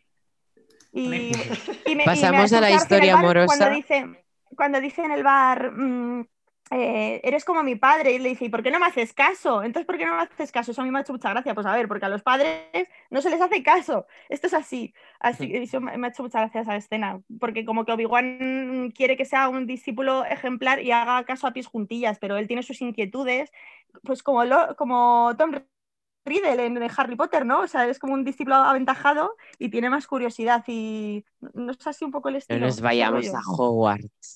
Me gusta, Sí. Raquel, me, ca- me caes muy bien. Ah, ¿Quién es el Tomb Raider de Harry Potter? Tom Riddle, ¿qué Voldemort de Tom? Por favor. Por favor. Eh, Roger, Roger, por favor. Es una falta No, de respeto, basta. eh. Me ha no, no. ¿eh? Beca- becarios no, fuera. No. El Tomb Raider. Vale, eh, ¿os parece si, si pasamos a hablar de la historia romántica de Padme y Anakin ya en Y esta sesión? En y esta sesión podemos dejar clausurado ya el podcast. Yes. Sí, por favor. Vale. Que viva el amor. Venga, va. Bueno, entonces empiezo. Arranco con el amor. Sí. Quiero música romántica, Neil, cuando edites esto, por favor. Quiero, Pongo el tema de, pongo el tema de Padme y Anakin en pospo. ¿El qué? Que pongo el tema de Padme y Anakin en pospo. Ah, vale, vale. Es que, bueno. Oh, A ver, bueno, me encanta cómo favorecen las relaciones en series, películas, porque qué casualidad, qué conveniente eh, que le manden a él. Sí, ve tú, ve tú a, a- a protegerla. Bien. Esto es como cuando en el colegio, en el colegio te ponía la profe a hacer el trabajo con el chico que te gustaba, pues así, así de conveniente. Sí, sí. Y antes ha dicho Jero que, que la relación que es como repentina. Mm, A mí no me ha parecido nada repentina porque él lleva 10 años esperando a volver a verla. Ya Y además lo- mm, va a saco por eso, porque es que él es verla, se, se saludan y él, él debe de pensar que esos 10 años que lleva él pensando en ella, ella debe estar pensando en él. Pero claro, ella se lo dice claramente, a ver, tú eres el niño que, que, que conocí hace 10 años. Que Porque, te encontramos en la calle. Ella se ha montado sus fiestas, todos sabemos que no, son, no ha guardado celibato, ya dirá lo que quiera. Sí, sí. hombre, en 10 años lo dudo. Ah, ah, Luego haremos, un- haremos un, si queréis, un pequeño debate de Amidala era virgen. Venga, sigue Raquel, perdona. ¿Qué estás Eh, A ver, a ver, que nos estamos desviando. Cuenta, ella cuenta eh, su primer beso con otro chico, pero él yo creo que sí que ha sido como su primer beso. En ¿no? clo- Es como que- En Clone Wars sabremos quién fue su primera Sí, relación. efectivamente, efectivamente. Ah, Un Bueno, no me jetilla de mucho cuidado, eh, un jetilla de mierda. No. Sigue, sigue, Raquel, perdona. Perdón. nada, nada. Y Eh, eso a que, que Raquel. parece que va. Dime, ¿Qué? ¿A, a ti qué te gusta todo esto de los rolletes así de cine? Perdón, que de esto. Sí. O After. ¿Qué? ¿Has visto After? Oh, mírate No, no la he After, por favor. Espera, pues, bueno, pues te iba a decir que su ex es como Jardín Scott. A ti que te Oh. gusta compararlos de estos. Sí que lo es. Que eh, no me Sí. estoy enterando de nada. Su jardín, has dicho. Jardín. Hardin. Hardin, Hardin. perdón. Ah, estaba flipando. Digo, jardín. Jardín, ¿quién? jardín, pero en inglés, prácticamente. Jardín. Vale, vale. Mm. Vale, pues la veré. Si, si Hay dos de ver esa, una, ¿no? De After me suena a mí. No, cuatro libros muy buenos. si te quieres ver una buena serie, no te veas la de After. Eh, Es una serie, es la se- peli. Es pe- peli, perdón, peli. Eh, vete a la serie de. eh, ay, se me ha ido, me cago en la hostia. Oh, Ah, no era eh, tan buena, el será tan el buena. Affair, Affair, el Affair. El Affair Affair. no me suena Sí. tampoco. Escucha, es la bomba, la serie. Bueno, no, sí- sigue, perdona, luego ya si queréis. Pero es la bomba porque Sí, hay sí. mucho sexo, porque entonces sí que me Eh, interesa. no. Sí, Vaya. sí lo hay, pero Joder, sí lo hay, pero es, es a ver, eh, tener, tener una Oye, que voy a tener que otra- poner el bloqueo de edad. ¿eh? Ya ves, tío, ¿eh? Aquí, aquí Estáis recomendando subiendo. After, será por algo, ¿no? Porque el, el póster de After son dos enrollándose, que yo sepa. Sí, no, es Bueno, 50 eh, eso de pero After yo lo vi y tiene una pinta de pastelaco que flipas. Que es pastelaco, que pero- bueno. Pero que te iba a decir, Ah. en Es las una pelis, relación tóxica. en las pelis no hay carnes, o sea, en los libros sí que te describe todo al detalle, pero en las pelis no. Sí, sí. Pues en, el- en la serie de la feira hay mucha carne. Porque es una, una mujer casada que tiene una affair con un hombre casado. Mucha carne, Es- mucha, ca- mucha carne es la casada, bomba. tío. Es la bomba, es la bomba. La serie es dura, es dura, ¿eh? pero es para verla. Bueno, sigue Raquel. Es No la dura. interrumpamos, O sea, por si favor. lo voy a Pero te mal, vamos no a llevar sé. a First Dates, ¿eh? No, no, no, no lo pasas mal. Pero sobera. bien y lo pasas mal. Pero sobera, me ha gustado. Julen, ¿puedes imitar Un día- al Sobera? Un día, un día os No, contaré no sé una, anécdota. Un, un día os contaré una, una anécdota con el Sobera que tuve. Wow. Cuéntanosla, es el momento. No, ah, espera, Joder, después. No, cuando terminemos de grabar. Eso. No, pero esto que se grabe, pues si lo escucha algún día que lo sepa también. Sí, ¿eh? cuéntalo, cuéntalo, es el momento. ¿Lo cuento lo cuentas tú primero lo otro? Sí, sí. No, cuéntalo, cuéntalo. Bueno, iba yo un día por la calle, por Gran Vía, a las 3 de la mañana. Iba con un poquito de agua con misterio y demás. Yo tendría alrededor de 23, 24 años. Iba con un amigo, eran ya las 3 y media, 4 de la mañana, ya hora casi de recogerse. Íbamos a otro garito, no voy a mentir. Y de repente me encuentro de frente que viene alguien, digo, coño, ese es el, uno de los protagonistas de la serie Salir de clase. Coño, sí, sí, ese es el Carlos Sobera. Y según pasa, le dije, buenas noches, Carlos. Y el tío se paró. Me dice, hombre, buenas noches, ¿qué tal estás? Digo, bien, ¿y tú qué tal estás? Digo, ah, yo bien, voy para casa, que ya sabes, con esto de la grabación y tal. Digo, yo, claro, claro, tío, joder.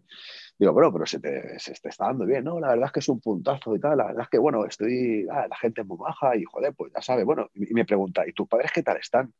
Digo, pues bien, están en casa. dice, joder, hace mucho no les llamo, a ver si les llamo y venís un día a comer a casa. Y yo, vale, pues cuando quiera, Carlos, ya sabes que. Dice, sí, sí, además que, joder, echo de menos las conversaciones que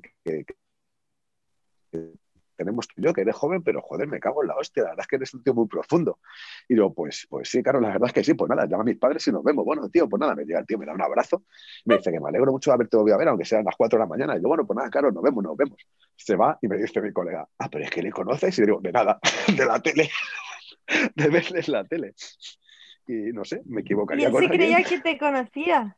Sí, claro, no sé, Sí, si qué me relacionó, me quedé Me has loco. dejado loca y yo no sabía que salía en la serie de clase y que hacía en, eh, y de qué hacía. Hacía, hacía de padre de dos de los protagonistas, uno de ellos el que llevaba la moto, el chulito. No me acuerdo cómo se llama el, el actor, el papel. Eran dos hermanos, uno pensa- era el, pensando el que era famoso por lo otro. Yo le conocí en el 50 por 15, entonces me he quedado Exacto. loquísima No, pues- con esto de. No, pues de la serie de antes salía en a salir de clase, era, te digo, hacía el papel de padre de, de dos de los hermanos. Y uno de ellos es uno de los personajes importantes porque es el de la moto, es el chulo que está, que hace de chulo, pero está enamorado de, de una y no sé, no sé si recuerdo algo así. Pero vamos, yo les conocía de eso. Kimi Yo o en aquella Ibaye época la veía. ¿no? ¿O serán compañeros? sí, no, eran compañeros, eso era, no, es, sí, compañeros, ¿no? Sí. Ya no me acuerdo. No, no es me que acuerdo me pilló bien, muy ¿eh? pero- pequeña, yo creo. Pero bueno, eso es el pequeño anecdotario de, del psiquiatra de Tatuí. De- de- lo- dejémoslo ahí. Si estás escuchando, Carlos, me Oye, gustaría está algún bien, día está que, bien. que llamases a mis padres o incluso a mí, comiésemos un día, coño, y contásemos, contásemos esta anécdota, no sé si te acordarás de ella. Seguro todavía siga pensando, "Y, joder, el chaval ese. No, seguramente genial". llamó a quien sea, llamó para verse. Sí, los padres le dirían al chaval, ¿qué hacías tú a las 4 de la mañana por aquí? Golfo. Claro. Venga, Raquel, por favor, sigue, que quiero seguir escuchando tu Nada, nada. En realidad no, os importa cero el amor. A mí no, ¿eh? No, no, no, a mí, a mí me importa mucho, ¿eh? A mí sí me importa mucho. súper preocupado también, es broma. no, no. Creo, que es interesante, en realidad, em, que, añadir ese punto menos bastorro a, a lo que solemos decir nosotros como buenos bastorros. Mm, Yo creo que e- es interesante analizar esa parte, Yo- esa línea amorosa y que al fin y al cabo es algo muy importante. Y yo creo que es la saga, fina ¿no? línea que a él le une todavía a, a la luz, Sí. ¿no? Eso es, Bueno, en realidad, en- yo te diría que es más al revés, ¿eh? En realidad todo, eh, eh, eh, todo, todo esto suyo deriva, o sea, la ira por el amor que sentía por su madre. En realidad es como que tiene una derivación, ¿no? Del, del pro- de- del propio amor. Luego, el amor que siente por Padme que no puede, como en teoría, corresponder o tener en cuenta para... por- por- porque, pues porque en teoría, por- porque no puede... mm, No puede supuestamente no, tener una relación, todo eso. Entonces, en realidad el amor es el doble filo, es lo que le mantiene a la luz, pero al mismo tiempo es lo que la, lo que le aleja, ¿sabes? Bueno, y ese momentazo, esto no lo tenía apuntado, pero ese momentazo que están en el carro y ella por fin le confiesa que le quiere, dice, estoy profundamente, eh, te quiero profundamente y antes de morir quería decir que lo supieras y se dan ese beso en la carroza a los Juegos del Hambre, o sea, me ha parecido momentazo, o sea, faltaba el fuego. Eran Pita y. Katniss en el carro. Ay, o sea, Katniss, Katniss. No, pero a mí no me gusta Pita, yo soy de Game. hombre, y yo, es que me vas a comparar, ¿sabes? Es que aquí me estás metiendo al hermano de Thor contra un Rubiales cara tonto, ¿sabes? Es que a mí, a mi Thor no me gusta. Nada, A mí el sí que me gusta. Te digo hermano de Thor. A no ver, yo no le diría que no a ninguno. Pero puestos a elegir, pues me gusta más Liam, claro, cómo no. Liam es el mejor de los hermanos, porque Chris y el otro que nadie lo conoce. Sí. El otro es el, el bastardo. Esto es como los, hermano- los hermanos Skar- Skarsgård, que está el de True Blood, el que hace de Eric Northman, Lo- luego y el, el que hace de Floki. Que no se parece en nada, y luego el que hace de. Pennywise, Y luego el padre. Y luego, es- hermanos. y luego está el padre. El es- el padre que deberían congelar su esperma y patentarlo forever en cada generación ¿eh? que diera hijos, por Que el favor. padre es el que sale en Vengadores, entre otras. Sí, sale un montón de películas. Ese tío es- Sí, es muy, es muy conocido, Skarsgård. ¿Cómo es? No me acuerdo del Selvig. No me acuerdo cómo es el Uno, el Bill Skarsgård es Pennywise. Ese es el es de verdad, sí, sí. Pennywise. Que, lo, que ese chico nació para hacer ese papel, que también sale en Divergente. Sí. ¿Quién es en Divergente? Mira que me las es he uno de visto, ¿eh? los. Sí, pues es que no me acuerdo porque vi, si son tres pelis, las vi las tres seguidas. Qué y- osadía, y- ¿no? De los valientes de que van de negro de cuero, ¿no? No, él hace, él está como, es que no me acuerdo, es como el soldado de, de uno de los grandes, los que Est- mandan. est- Estoy viendo las fotos. Este Bill Skarsgård tiene una, se- tiene una retirada muy heavy a Buscemi de joven. Sí, sí que tiene un aire, sí. Muchísimo. Y es que nació para hacer de Pennywise porque el tío babea de verdad, eh, se le tiene el ojo vago de verdad, o sea, esas caras, lo de los dientes, no necesitaba ni prótesis, ni tratamiento digital, ni nada. O sea, es que cuando hizo el casting, eh, los, los productores de- y los directores decían, joder, es que no tenemos que tra- hacer tratamiento digital en la película porque lo hace todo él, la baba la- es de él todo. Sí. Raquel, es de osadía, ¿eh? De los valientes. Ah, es de Sari, es que ahora me acuerdo, porque lo tengo todo como muy borroso. O sea, muy mezclado. ¿Creéis que podemos hacer el, el del podcast en esta toma o tenemos que retomar de nuevo en otra? Bueno, yo tengo unas Oh. frases que leer, pero es que no me Venga, eh, Es que- Raquel, por favor. Vale, las que nos piramos del tema todo el rato. Hoy estamos muy espesos todos, ¿eh?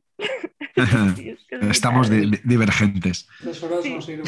Total, divergentes total. Sí, Roger, veo que es mala idea hacer el podcast nocturno. Para mí es drama, para mí es drama, tío. Venga, Raquel, dale candela. Venga, pues. Silencia a todos, Lil. Voy a hacer. eh, a ver, la, la química que hay entre eh, Anakin y Padme, a mí me gusta más que la de Han Solo y Leia, no me matéis. O sea, yo, las mariposillas y el hormigueo que yo he notado con ellos, el- es que me entraba calorcillo. Yo no sé si era por, por, por el ambiente, que están en Sevilla y hace calor, y con el calor el amor florece más y es todo como que se favorece más con, con ese ambiente. Y bueno, tienen conversaciones muy interesantes, no lo he apuntado todo, solo he apuntado algunas frases y él cuando están viajando como refugiados, le dice, porque ella le dice, yo creía que el amor lo tenías prohibido, y, él dice, la compasión, que para mí sería el amor incondicional, es esencial en la vida de un Jedi. Y con esto es como que justifica, porque dice, realmente nos están animando a amar. Y como que justifica así con eso y me ha parecido precioso lo que ha dicho de la compasión. Y luego que le dice, eh, al- a los 45 minutos de película ya hay beso. Y lo rebobinó tres veces, porque las caras, Juan, o sea, mm, las caras de ellos, mira, yo me he puesto muy mala. Y luego decía, mm, a ver qué tengo apuntado por aquí.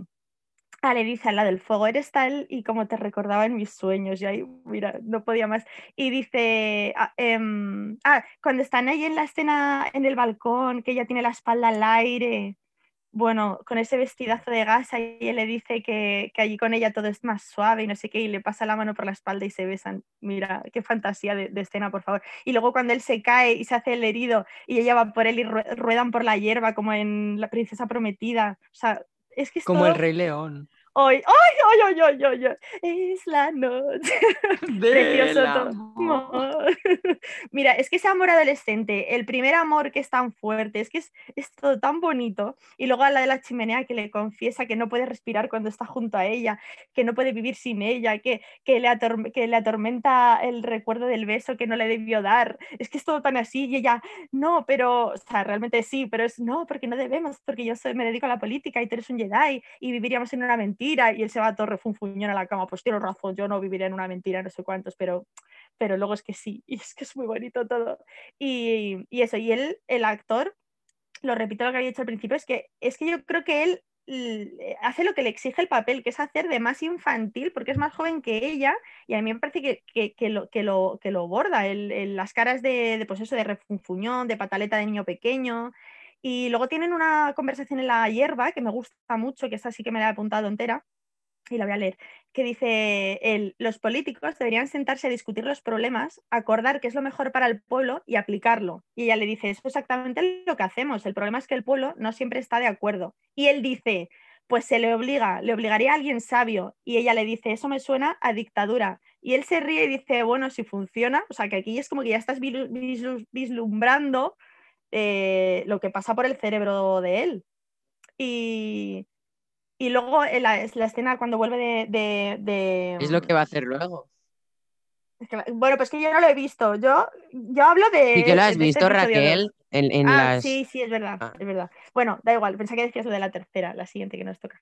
Eh, y luego, eh, cuando vuelve de, recuperar el cuerpo de su madre y dice, los he matado a todos, los odio, y le tiemblan los labios de pura rabia de lo que ha pasado, a mí me parece que, que, es que lo hace súper bien.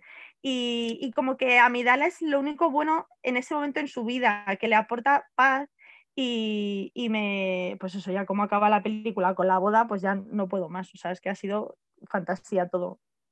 Julen, ¿qué querías decir tú sobre el amor? Sí, sobre todo era eh, la, la, escena que has dicho tú de, de, los dos en la carroza, en plan que van a ser ejecutados. Uh -huh. Es en plan, eh, por si no te vuelvo a ver, te sí. quiero. Quería que lo Bésame supieras. tonto.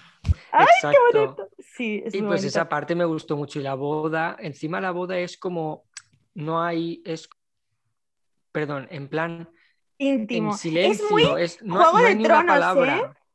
Sí, es todo música. Lo iba a decir, que- que es como vea. la boda Como de Lyanna Li- Stark Lyanna y y el Rhaegar. Targaryen. Sí, sí, sí, Tal sí. es cual, Ay, muy- ya ves, Más- es verdad, es verdad. Más bien, Juego de Tronos es muy Sí, Star. Wars. Sí, eso. Creo que la fotografía es muy chula en ese momento, en cuanto Uy, a iluminación, el tema de las plantas, Sí, todo. sí, y, sí. Claro, y- es- y el, y el guiño con lo del brazo, que es cuando ves el brazo de, Sí, de Anakin, ahí, ese, ese esqueleto de Terminator. Es como. Roger, había un, rompe. ha habido un momento que te has acercado al micro y has sonado aquí, ha retumbado todo, toda la sala. Que, es- que, que, mm, que rom- además, justamente cuando, cuando es una imagen tan limpia y tan bonita, y se- justamente se ve lo de la mano, que rompe esa, mm, como esa pureza, es- me parece una, una- una toma muy, chu- muy chula en ese punto, que como que da algo de, de- de romper esa perfección idílica, ¿no? No sé, me, me moló mucho eso. Sí, a mí Y habló mucho de- de- del actor que hace de Anakin, pero e- ella se come la pantalla también cuando los planos la Pero- enfocan a ella. Ella tiene una cara, Pero es bueno, que, pero es que espectacular. donde Es está es Natalie, Natalie Por- Portman, donde está. Natalie Portman, que se quede este Es Hayden, Iwan y todo. Perdón, Iwan, no te enfades. Em, pero sí.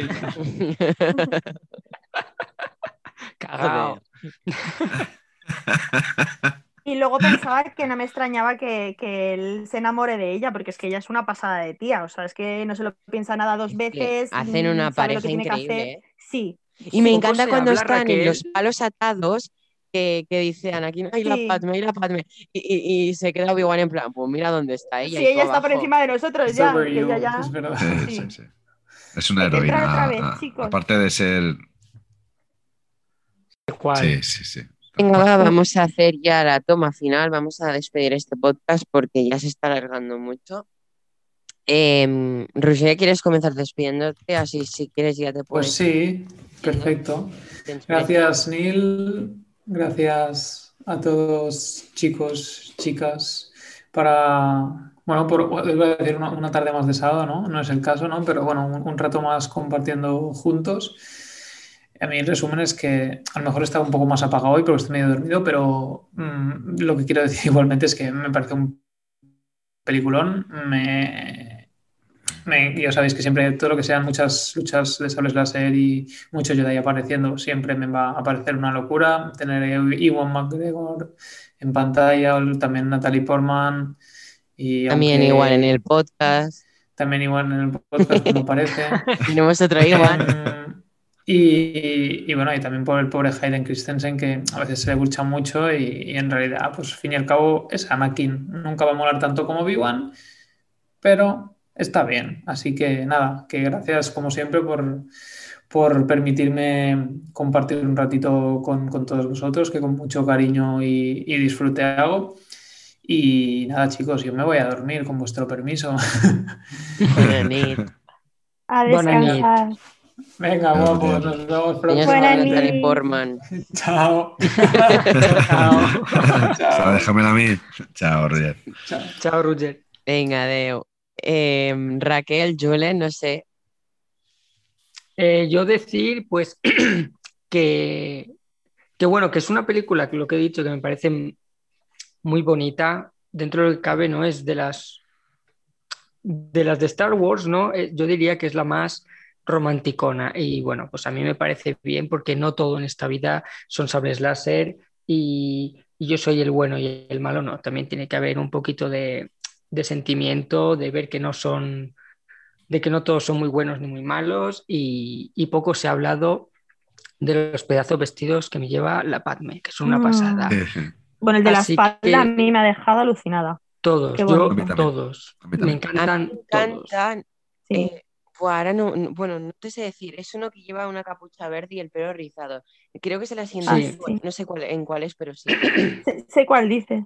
Sí, bueno, dejamos a. A mí me ha gustado un azul que, que llevaba como la barriguilla al aire, que llevaba encima como un abrigo, pero cuando se la ha quitado que parecía Yasmín. O sea, es que me ha encantado ese traje. Sí, Y luego sí yo- que es cuando están donde, lo- cuando están donde están cuando están donde el hermanastro, que por cierto no hemos hablado de esto, que, que son los que luego crían a Luke, ¿no?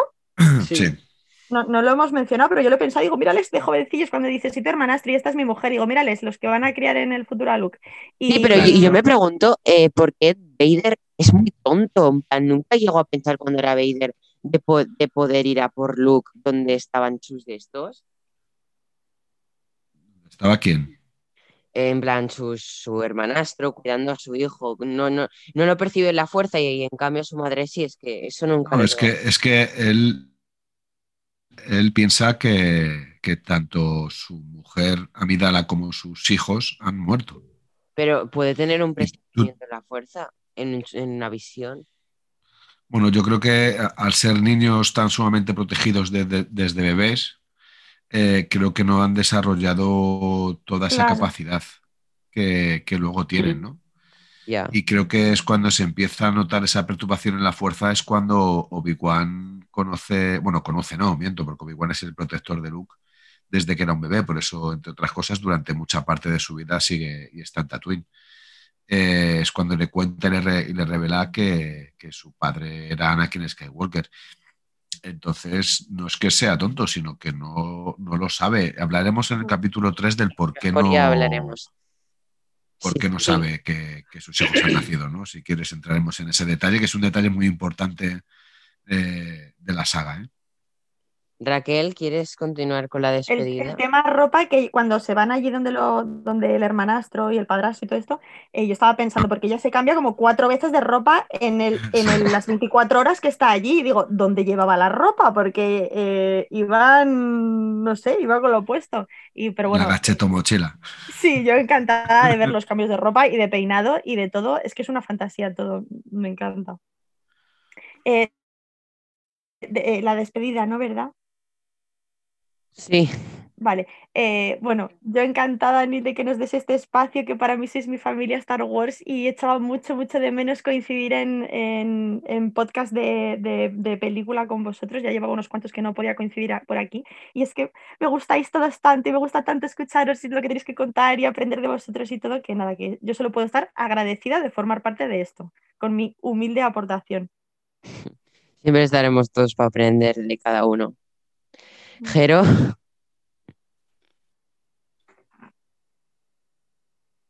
hola. No sé si se ha pillado, soy yo. Hola, hola, ¿se me oye? Sí, Sí, ahora. ahora sí. Bueno, pues, pues nada, estamos ante, ante un glorioso inicio de un tercer capítulo, de, una, de un episodio 3. Eh, creo que nos esperan muchas cosas positivas y reveladoras a la, hora de conocer la, verdad y la realidad. Creo que es un episodio de transición, pero que, como he dicho antes, nos llena de muchos datos esclarecedores, sobre todo a la hora de, tener la perspectiva de la antigua trilogía. Creo que es una película grande, aunque sea una de las peores, incluso la peor de la saga de Star Wars. Estoy de acuerdo con, con Raquel, bueno, y con Julen, eh, de que hay una historia de amor de fondo muy bonita y a la vez muy dura, muy trágica, porque es una historia de amor que, que veremos que se convierte en trágica. Eh, es como aquella historia de amor que, que, sabes que va a acabar mal y que, y que nada va a poder, se va a poder hacer para salvarla. Creo que el papel de Christopher Lee debe de ser recordado siempre en, esta saga. A mí me encanta, me encantaba como actor, me encanta en este papel. Eh, me encanta su sable láser. Aquí decir que, eh, como curiosidad, es que todo el mundo pudo elegir su sable láser salvo Anakin Skywalker, salvo Hayden Christensen, porque debería de ser el mismo sable láser que le da eh, Obi-Wan Kenobi, el Kenobi viejo de la antigua trilogía, viejo no, mayor, mejor dicho, a, a Luke Skywalker, ¿no? Ese sable de su padre. Los demás eligieron su sable como, como quisieron, ¿no? Y, y bueno, pues que aparte de que de todo esto, eh, agradecerte otra vez, Neil, el que hayas podido contar con, todos los que estamos aquí, con todos los que han faltado, que han sido unos pocos, pero que les tenemos presentes, están en nuestros corazones y están aquí en este universo de, de Star Wars que nos, que nos llena y que nos llama. Como siempre digo, somos una pequeña gran familia. Muchas gracias, Raquel, por, por tus palabras son totalmente correspondidas y no solamente por mí, sé que por el resto del equipo. Tienes Lo corroboro. Un, una voz que, que, que embelesa, que, que, llena espacios, he de decirlo, que el, ese, esa fuerza, esa alegría y ese ánimo que, son un chute de, de, de, positividad para no solamente este podcast, sino solamente también para toda la gente que, nos esté escuchando, que cada vez somos más, he de decirlo que espero que puedas seguir continuando con nosotros y que te, y que te sigas eh, enamorando de este espacio como, como todos nos estamos enamorando de este espacio. ¿no? Ay, y... no lo ves, pero tengo el símbolo del corazón con las manos. Ah. es verdad que a mí me encanta todo, todo, todo lo que hacéis eh, dentro de vuestros perfiles, aunque sea pesado de volver a decirlo otra vez de nuevo. Me encanta lo que hacéis. Eh, Raquel, Julen, Neil, con Conexión Tatooine, que, está, está ahí trabajando muy duro, eh, haciendo sus, sus, maquetaciones y su de, de, del proyecto. Julen, que, que, joder, te voy a decir de ti, tío, que cada día me, me gustas más. Que si fuese una mujer te ponía un piso. Eh, que joder, macho. Porque eres uno de los grandes ilustradores de... Pómelo, pómelo, yo me voy contigo. Este país, es, es verdad. ¿eh? Que dieron que ha ido ya, pero, pero ojalá, ojalá su camino siga continuando en, en, en el diseño y, y, que al final pueda contactar con, con, grupo de Funko, la marca Funko, y le pueda contactar para que siga haciendo estos proyectos tan buenos que tiene. de, de los concepts que hace. Eh, Raquel, me encantan tus vídeos, no puedo decir otra cosa. Soy, soy un apasionado y enamorado de tus vídeos, me los paso pipa. Eh, yo creo que es de las pocas eh, personas que dentro de, los, de las historias de, de, Instagram no le doy a siguiente, siguiente, siguiente, me los trago todos. me encantan, de verdad. Me Yo a veces pienso que soy muy pesada, pero muchas gracias. A mí me, me, me, me encantan. Y, y nada tus más. pósters, eh, por favor, que yo me he quedado alucinada porque yo no sabía, estaba veía tuya y cada póster que sacas digo, por favor, porque es, es, es como mm, más fantasía todavía porque son pósters de cine con funcos. Sí, O sea, qué sí. mezcla más genial, me encanta, me encanta.